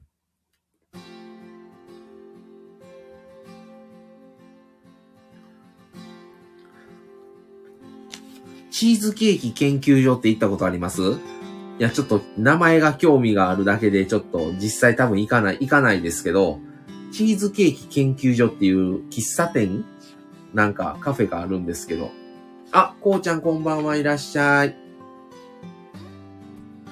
今日は、あの、親がワクチン接種、3回目のワクチンしましたっていう話から、えー、まん延防止が、あの、解除になるっていう話から、あの、今度福岡旅行かしてもらいます、いうことで、今、タミさんと東風さんに、福岡のおすすめの場所とか、あの、それを聞いてます。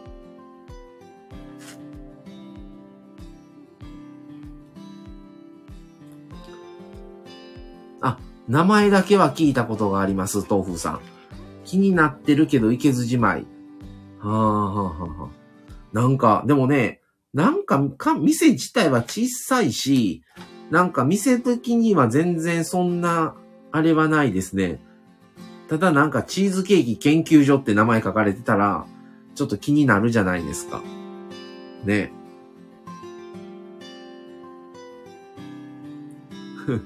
豆腐さん、そうなんですよね。福岡人二人が福岡旅を紹介中。ありがとうございます。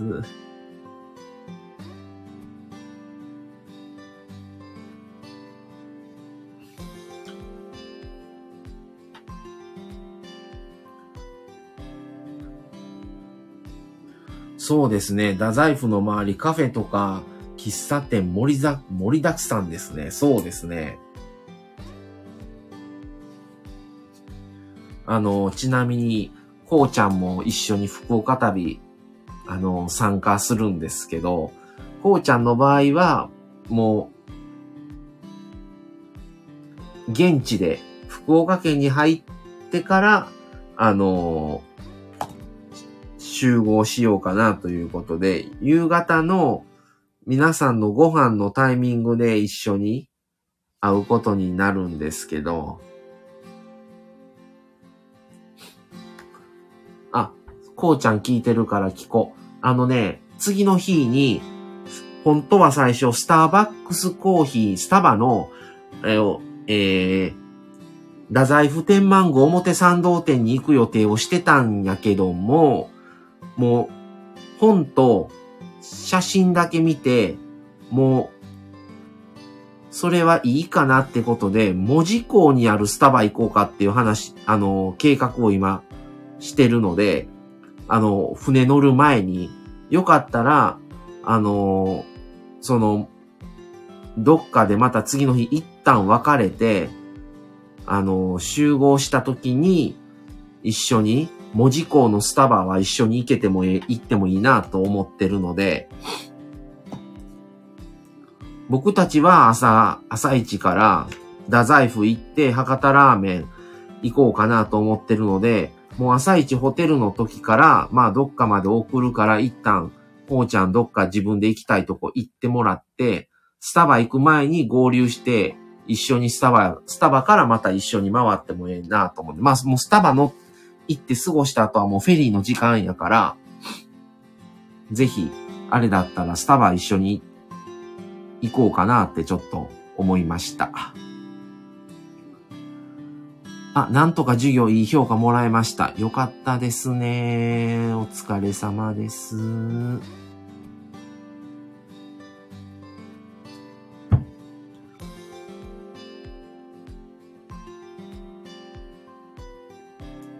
うん、やっぱり多いんやね。もうまあ、太宰府天満宮で有名やからね。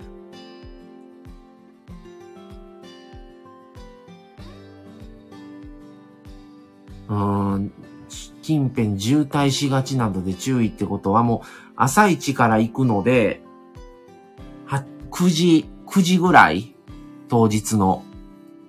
それだったらどうかなって感じですね。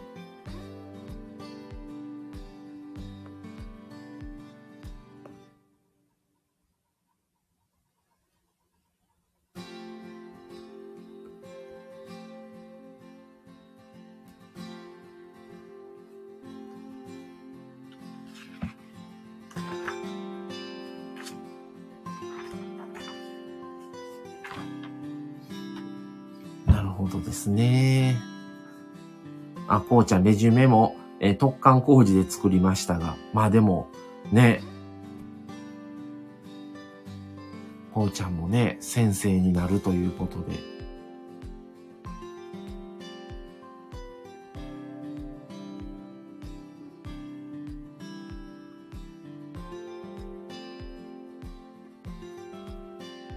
豆腐さん、祝日はかなり多いです。でしょうね。まあ平日なので、あれなんですけど、朝行ってお昼ご飯は太宰府出た方が無難かも平日なのなので大丈夫かもですが、朝行ってお昼ご飯は太宰府出た。そうなんです。だからお昼は、あのー、もう博多の方までは戻っときたいなという感じですね。平日なんですよ。来月の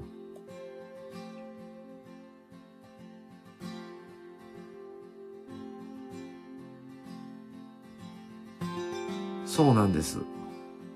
土平日です。なので、まあまあ、大丈夫だったらいいなって感じですね。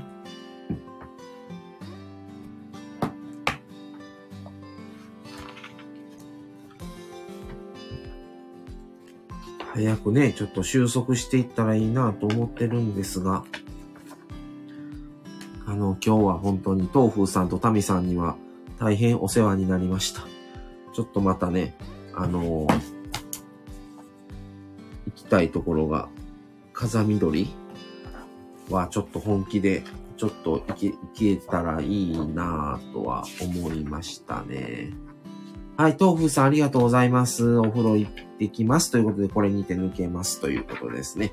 ありがとうございました。そうなんですね。あ、スマイルさん、こんばんは。いらっしゃいませ。透明人間のリアルボイスということで、ありがとうございます。タミさん、方向音痴って前言われてましたよね。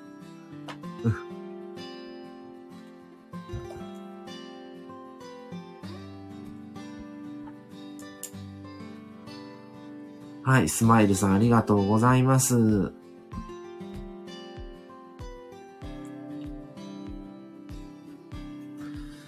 ちょっとね、今度福岡に行こうと思ってて、その福岡のことについてお話をさせてもらってるって感じですね。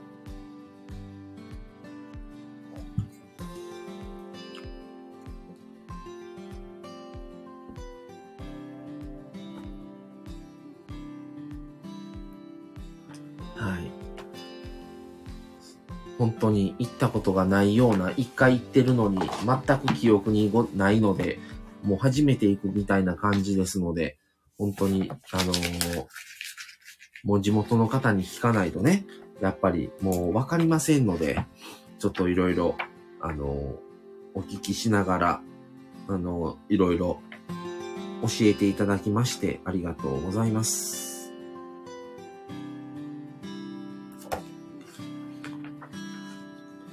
なんか餃子も有名なんですかね？博多は。なんか餃子の店も何軒もあるんですね。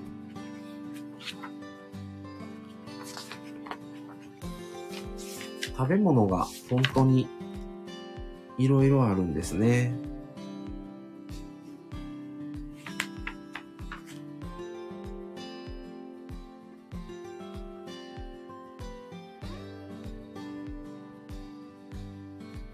あと、タミさんに一個聞きたいのが、太宰府行った時に車どこに止めてます？駐車場とかすぐ近くにあるんでしょうか？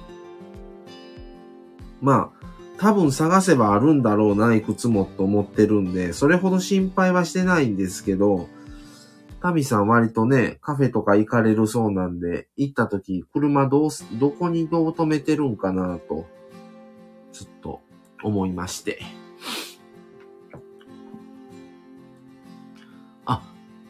すみれさん。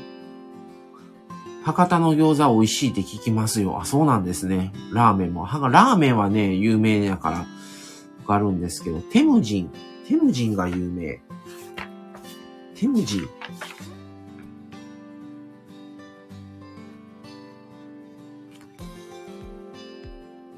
あ、テムジン大名店。へえ。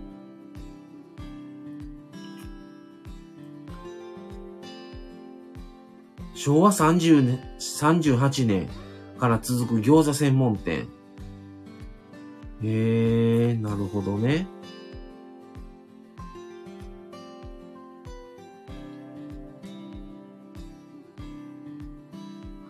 そうなんですよね。旅行の計画楽しいですよね。タミさん、本殿のすぐ近くにあります。本殿っていうのは、太宰府天満宮のことでしょうか？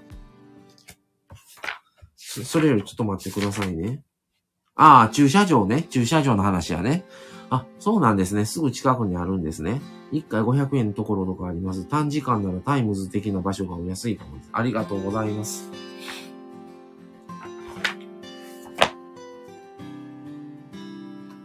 あ、すみれさん、ありがとうございます。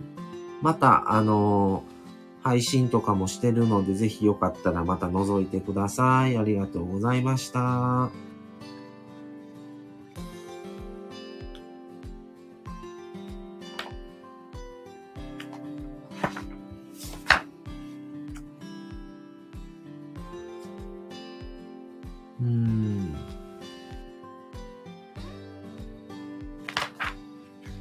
とりあえずね、僕は、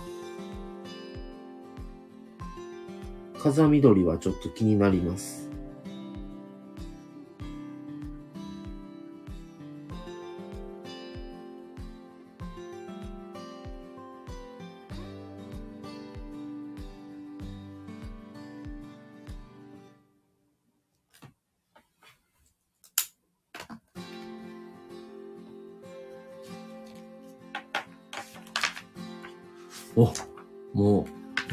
な時間喋ってますね、結局は。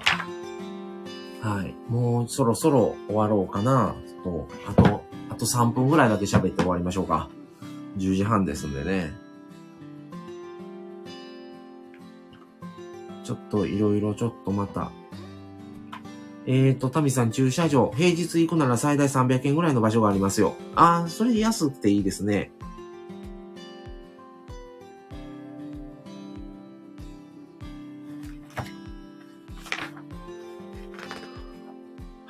ってあれですか？もつ鍋有名なんですか？もつな、もつ鍋の店めっちゃ多いんですけど、これ。ね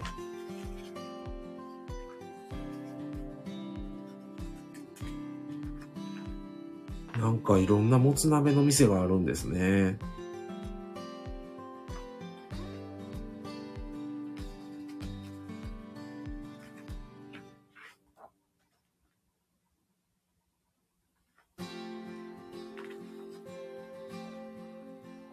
まあでも、もつろん、もつろん有名です。そうなんですね。まあでもちょっとラーメンかなって感じですね、今回は。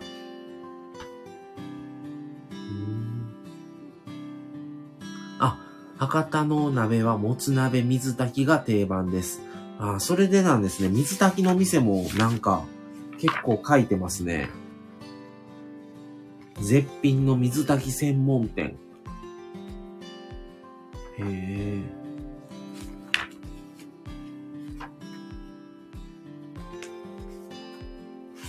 博多も海が近いから、ね、いろいろと美味しいものが多いんでしょうね。ああでもまあ、ラーメンかなって感じですね、今回は。ラーメン、もう博多イコール僕はラーメンのイメージだったんで、うん、ラーメンかなって感じですね。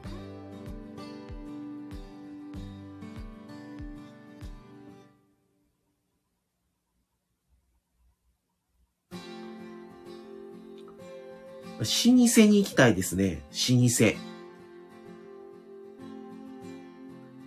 博多だるまって有名なんですかね。へえ、前、博多のもつ鍋セット取り寄せたらむっちゃうまかったです。店の名は忘れました。そうなんですね。博多だるま。博多だるまってちょっと、良さそうな感じやね。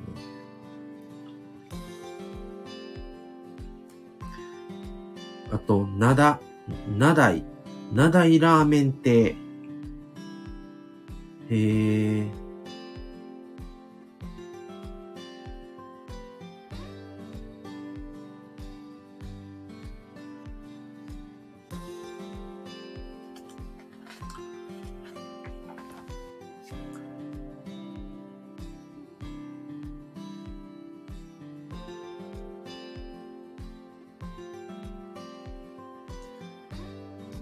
福ちゃんラーメンとかも美味しそうやね。へえ。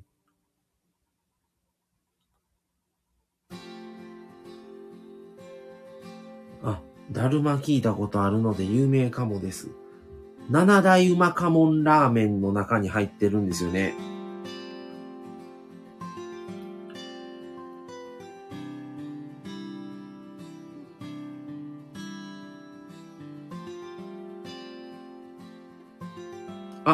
ラテさん、こんばんは。マサさん、こんはもうれということでいらっしゃいませ。さっきね、ちらっとだけね、コラボしてんのをね、潜って聞かしてもらってました。でももう、もう一瞬、ちょっと、ほんのちょっとだけでしたけど。ありがとうございます。あ、ワンさん、こんばんは。今ね、今度あの、福岡行かしてもらうので、福岡のね、あの、ことをちょっと、あの、いろいろ、神さんとも、ちょっと帰、あの、出られましたけど、豆腐さんに、ちょっと話をいろいろ聞かせてもらってました。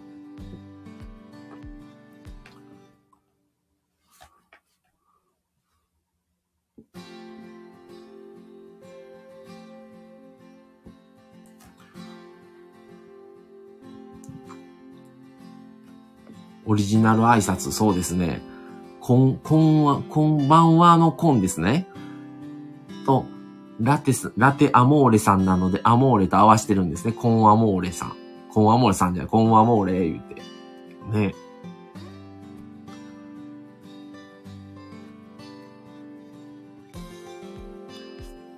ね、またこれワンさんが来てくださったら、もうちょっと喋ろうかな思うんじゃないですか。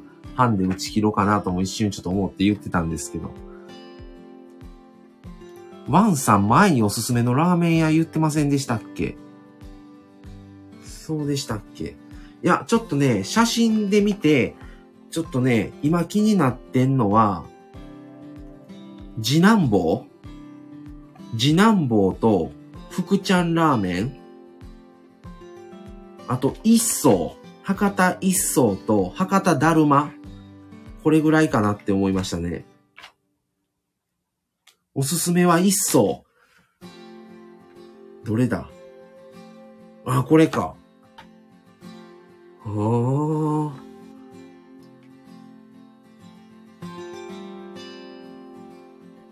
あ、ラテさん、クーニーさん、そうそうそうです、さっきされてた。でも、もうそんな長く聞いてないですよ。ちょっと、ほんのちょっとだけでしたけど。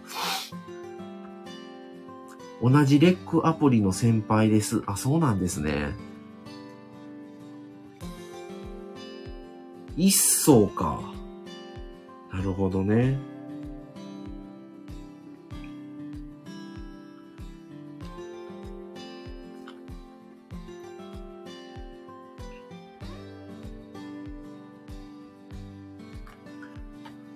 え、ワンさんはいす、福ちゃんラーメンとか行かれたことあります？福ちゃんラーメンとか博多だるまとかは、どうなんやろ。それはないんかな。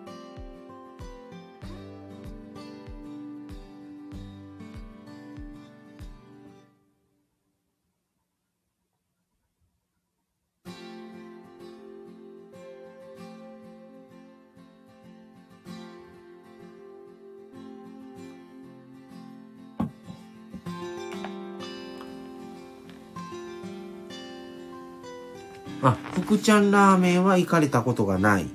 なんかね、焼き飯ラーメンのスープありきでさっぱり味に仕上げられたチャーハン。なんかね、チャーハンも美味しそうな気がしてね。あ、だるまはある。けども、一層の方がおすすめ。は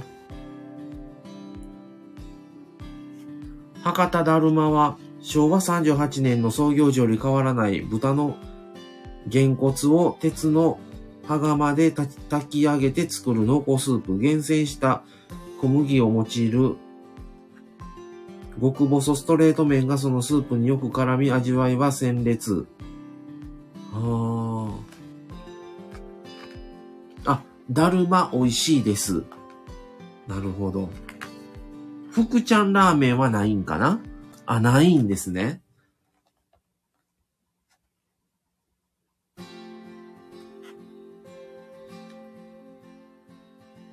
総楽、えー、福ちゃんラーメン、総楽、広い駐車場も常に満車。客の波が途切れない。総楽、タグマの名物店。濃厚の異なる二つの豚骨スープ、コクとキレをブレンドする手法で作られ、丼から溢れんばかりになみなみに注がれる、卓上の無料ニラキムチは分厚いチャーシューで巻いて食べるのもいい。いやー、ちょっと、めっちゃうまそうじゃないですか。じゃあ、だるまか、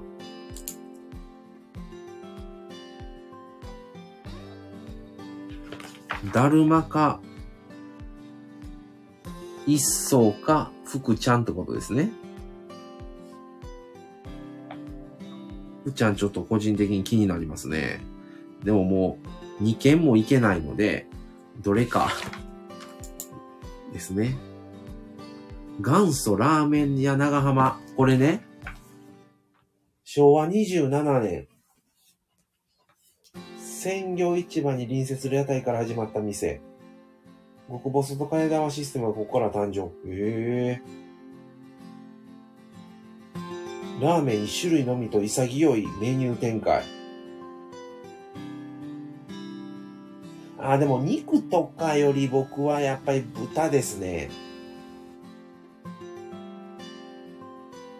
ああと麺の硬さと油の量で伝えよう。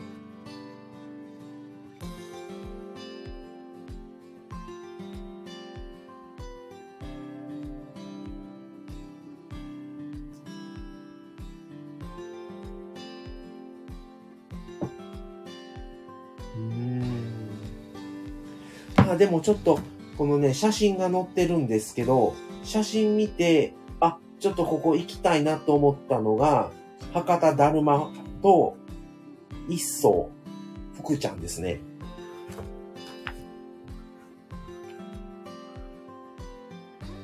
夜間でスープが出る店でしたっけ？え、どこ、どこがですか？長浜ですか？長浜屋？そうなんですね。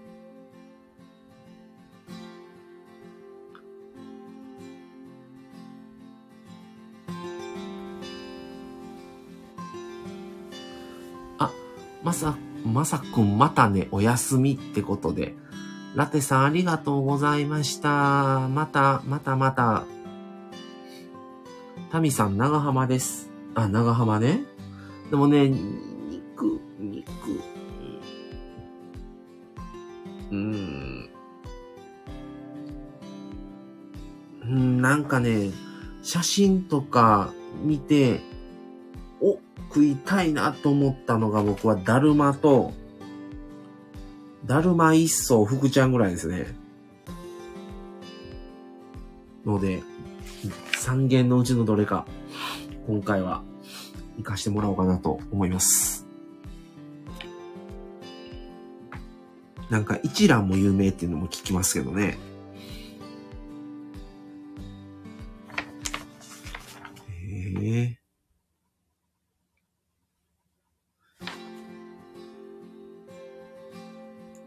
最終的にお二人がおおっと思ったお店がおすすめです。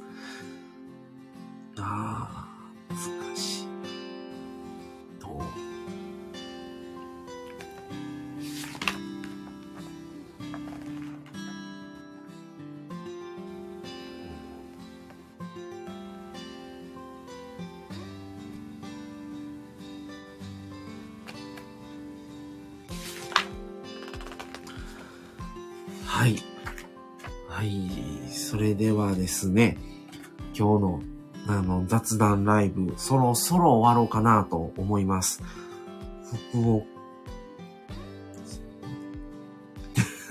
ラテさんそうですよね。お腹空いてくるやんってことで そうですよ。ラーメンね、写真見てるんですけど、めっさうまそうなんですよね。めっさうまそうやからね、ちょっとやばいなって感じですね、これ、本当に。うーん。まあでも、あのー、聞いていただいた方、本当にありがとうございました。本当にね、今度旅行行くから、福岡行くから言うて、勝手にこんなね、福岡のことを、あのー、福岡現地をご存知の方におお伺いして、いろいろとちょっとね、話できて、よかったなと思います。で、またね、僕もね、聞きたいことがあるから言うてね、またね、逆にね、タミさんとかね、ワンさんにね、質問、質問するから、余計にね、また伸びるんですよね、これ。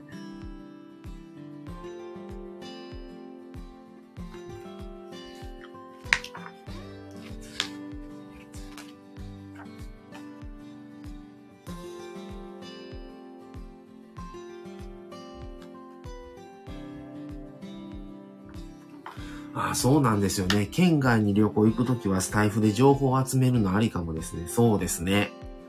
現地の方とね、話できる、行く先が、に現地の方が入っておられるんだったら、ぜひね、だから、あのー、皆さん、あの、関西に来られる場合は、ぜひ、あの、言っていただいたら、あの、いろいろわかる範囲のことはいろいろ教え、教えることはできるかなと逆に思いますので、ぜひその説はよろしくお願いします。いつでも聞いてくださったら、あの、お伝えできるかなと思いますんで。ただ、あまりにも無知すぎる福岡県、本当に助かりました。ありがとうございました。はい、それではですね、もう2時間近くお話しさせてもらうことになったんですけども、今日はこの辺で、えー、終わろうかなと思います。えー、最終的に4人の方、あの、ずっと聞き、お聞きいただいてありがとうございました。えー、今日はこの辺で終わろうかなと思います。明日もですね、今日、久々にですね、京都特集でマミさんが言った話をしてたんですけども、明日もまた、その後編ということでお話をさせてもらおうかと思ってますので、はい。また計画練りましょうということでありがとうございます。ので、今日はこの辺で終わろうかなと思います。それでは皆さん今日も、えー、ご視聴いただきましてありがとうございました。また明日からもですね、なしなし夫婦チャンネルよろしくお願いいたします。それでは今日はこの辺で失礼いたします。皆さんおやすみなさい。さようなら。